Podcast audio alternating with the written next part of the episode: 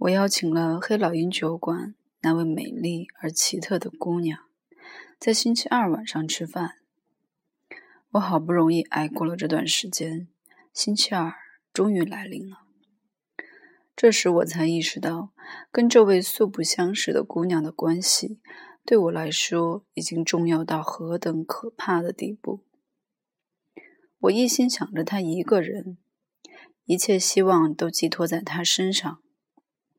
即使我对她没有一丝一毫的爱恋，我也愿意为她赴汤蹈火。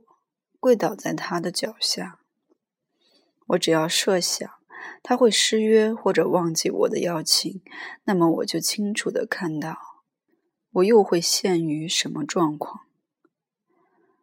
那时世界又变得空无所有，日子又变得那样灰暗，毫无价值。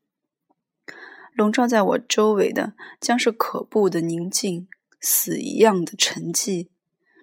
而逃离这无声的地狱的出路，也只有一条：刮脸刀。对我来说，这几天刮脸刀并没有变得可爱一点，它一点也没有失去使人害怕的威力。这正是可恶的东西。我万分害怕在我脖子上开一刀，我害怕死亡。我用狂暴的、坚韧不拔的力量反抗死亡，似乎我是世界上最健康的人。我生活在天堂里。我非常清楚地认识到我的状况，我也认识到，正是求生不得、求死不能这两者之间的无法忍受的矛盾，使我觉得那位素不相识的女人。那位黑老鹰酒馆娇小而漂亮的舞女如此重要，她是我黑暗的恐惧，这个洞穴的小窗户，一个小小的亮孔。她是拯救者，是通向自由的路。她肯定会教我生活，或者教我死亡。他肯定会用他结实而美丽的手，轻轻触动我僵化的心，使它在生命的触摸下开放出鲜花，或者分崩离析，成为一片灰烬。他从哪里获得这种力量？他为什么有这种魔力？他出于什么神秘的原因，对我具有这样深刻的意义？对此我无法想象，而且我也觉得无所谓。我无需知道这些。现在我一点不想知道，一点不想了解。我知道的东西太多了。我这样痛苦，对我来说最难忍、最刺人的痛苦和羞辱就在这里。就因为我如此清晰的看到我自己的处境，如此清楚的意识到我的处境，我看见这个家伙，看见荒原狼这个畜生像一只陷在蛛网里的苍蝇，看见他怎样走向命运的决战，怎样被缠得紧紧的挂在蛛网里而无力反抗，蜘蛛怎样虎视眈眈。准备扑过去，一口咬住它。又一只手怎样在近处出现，来搭救他？关于我的痛苦、我的心病、我的着魔、我的神经官能症的内在联系和原因，我自然可以说，那是因为我不够聪明、不够理智。这一切的相互作用是一目了然的。但是我需要的。我绝望的渴求得到的，并不是知识和理解，而是经历、决定、冲击和飞跃。在那些等待约会的日子里，我从未怀疑过我的女友会失信，但是到最后一天，我还是非常激动、忐忑不安。在我一生中，我还从来没有像今天这样急不可耐的期待夜幕的降临。一方面，这种紧张和烦躁几乎使我忍受不了；但另一方面，又给人一种非常奇妙的舒服感觉。整整一天在充满不安、担心和热烈的期待中来回奔走。设想晚上怎样相遇，怎样谈话，发生什么事情。为这次约会刮胡子、穿衣服，非常精心，穿上新上衣，戴上新领带，系上新鞋带。这对我这样一个如梦初醒的人，对我这样一个长期以来心灰意懒、麻木不仁的人来说，真的是想象不出的美妙和新鲜。不管这位聪明而神秘的小姑娘是谁。不管她以何种方式跟我发生这种关系，我都以为无足轻重。要紧的是他来了，奇迹发生了。我居然再次找到了一个同伴，对生活又萌发了新的兴趣。重要的是，情况继续这样发展下去，我任凭这股引力把我吸过去，跟着这颗星星走。我又见到他了，这真是难忘的一刻。当时我坐在那家古老而舒适的饭馆的一张小桌旁。事先我打电话预订了桌子，其实这并没有必要。我把给我的女友买的两只兰花插在水杯里，仔细看了看菜单。我等了他好一会儿，但我感到他一定会来。我不再激动了。他终于来了，在存衣处前站住。他那浅灰色的眼睛向我投来专注的、略带审视的一瞥，跟我打招呼。我不信任的观察堂官会怎样对待他。感谢上帝，他彬彬有礼，既不过分亲近，又不过于疏远。他们可早已相识。他叫他艾米尔。我给他兰花，他很高兴，笑了。你太好了，哈利。你想送我一件礼物，是吧？而你又不知道该送什么，你不完全清楚。你可以向我馈赠多么贵重的礼物，我是否会感到受辱？于是你就买了兰花。这只是些花罢了，可是很贵。谢谢你。不过，我要马上告诉你，我不愿接受你的馈赠。我靠男人生活，可我不想靠你生活。哦，你完全变样了，都认不出你了。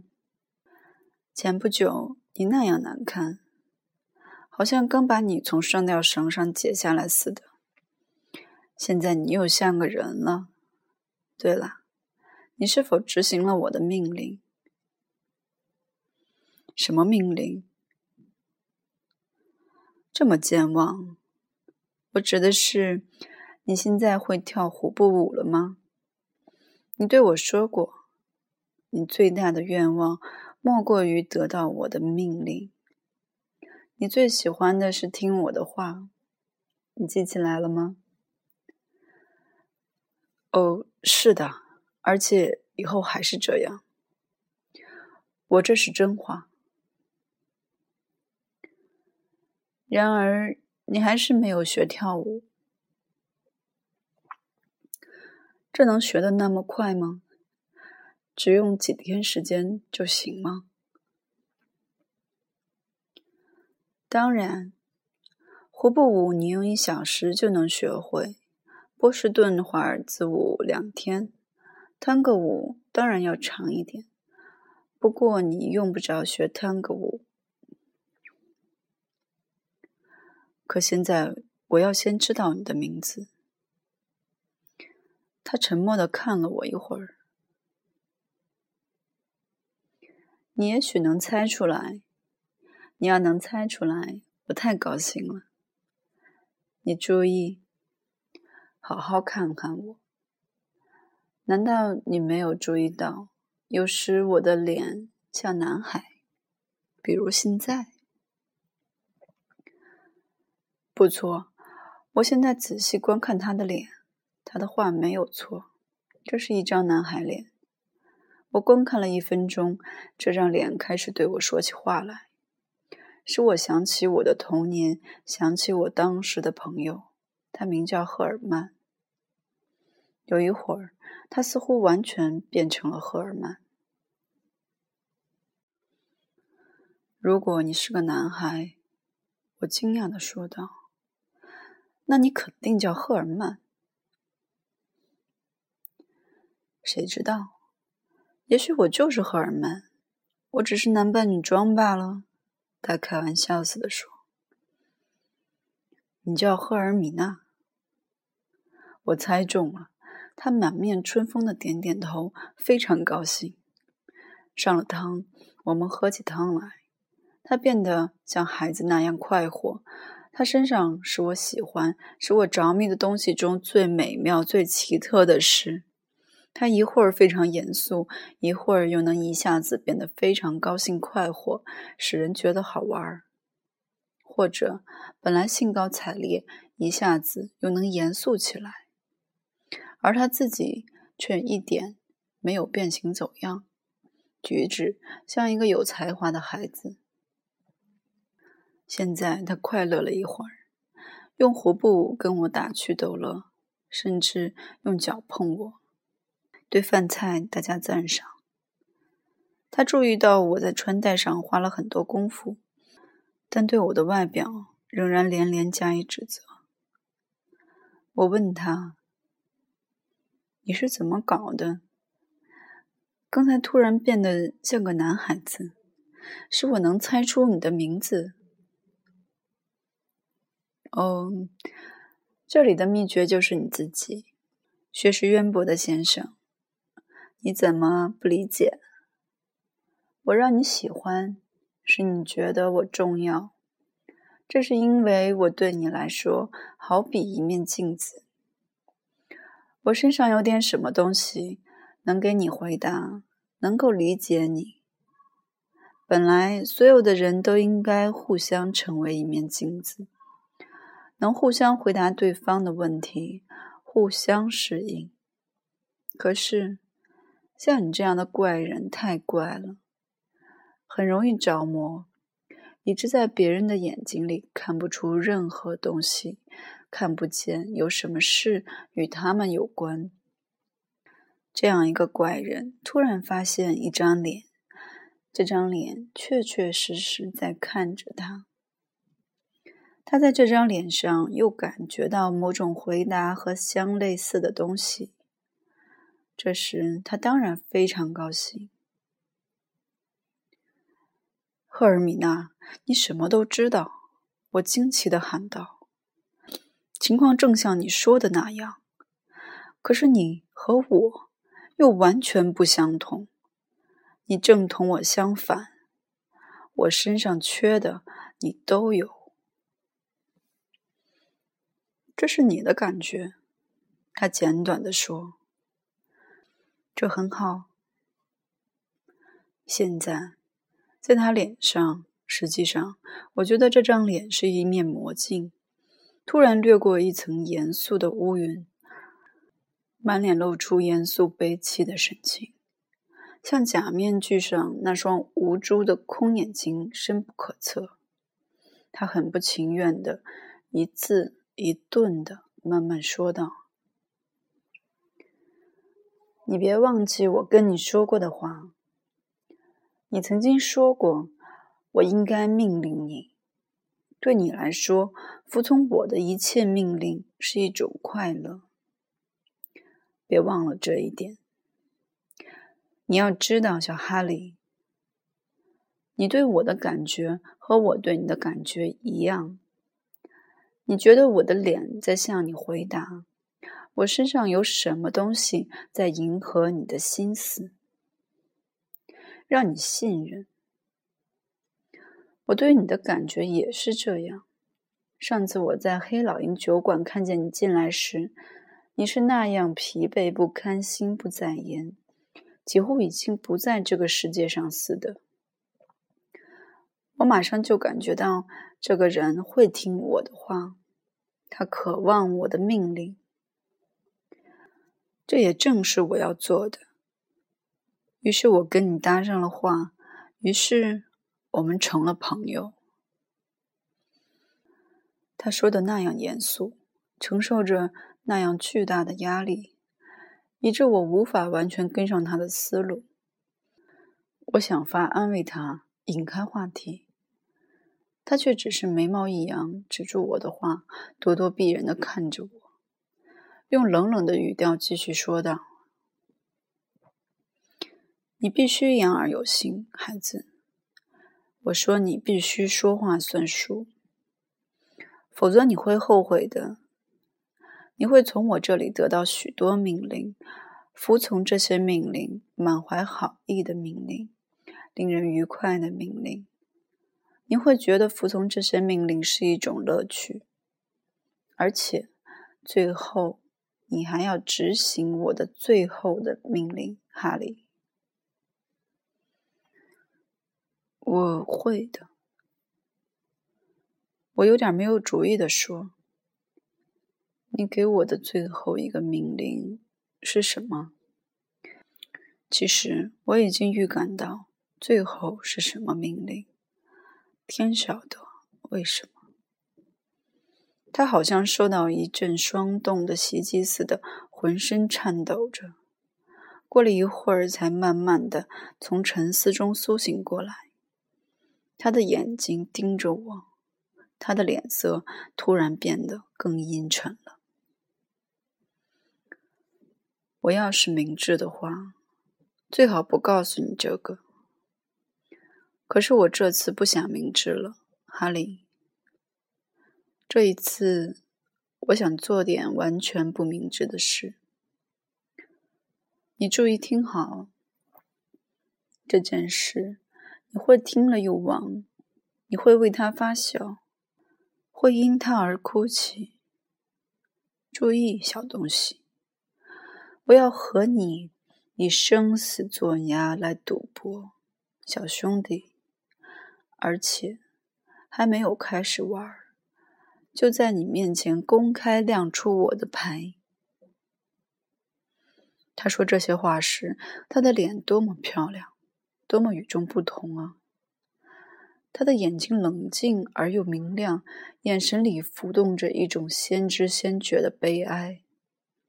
这眼睛似乎已经忍受过一切想象得到的苦难，并对此表示过赞同。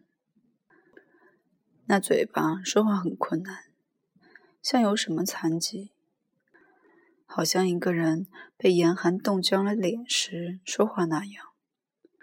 可是，在两片嘴唇之间，在两个嘴角，在很少露出的舌尖的灵活运动中，却流出甜蜜的、诱人的性感，对寻欢作乐的热切要求。在那恬静光滑的前额上披下一绺短短的卷发，在那里，从披着头发的额角上，随着生命的呼吸。那男孩子的卷发像波浪似的不时的朝下翻滚，并流露出一种阴阳人似的魅力。我听着他讲话，心里很害怕，同时又像被麻醉了似的，恍恍惚惚，如醉如痴。你喜欢我，他接着说。你喜欢我的原因。我已经跟你说过了，我冲破了你的孤独，正好在你要跨进地狱之门时拦住你，使你清醒。可是我对你的要求不止于此，我要从你那里得到的要多得多。我要让你爱我，不，别打岔，让我说下去。你很喜欢我，这我感到了。你感谢我，可是你并不爱我。我要使你爱我，这是我的职业。我能让男人爱我，我就是以此为生的。不过，请你注意，我这样做并不是因为我觉得你是那么迷人可爱。我并不爱你，哈利。就像你不爱我一样，可是我需要你，正像你需要我一样。你现在需要我，此刻需要我，因为你绝望了，需要猛击一掌，把你推下水去，让你又活过来。你需要我，好去学会跳舞，学会大笑，学会生活。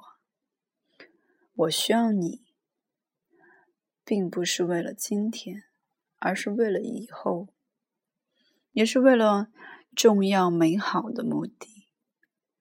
当你爱上我时，我就会给你下我最后的命令，你会听从的。这对你我都好。他把水杯里一只叶漫成绿色的紫褐色的兰花稍许提了提，低下头凑近兰花凝视了一会儿。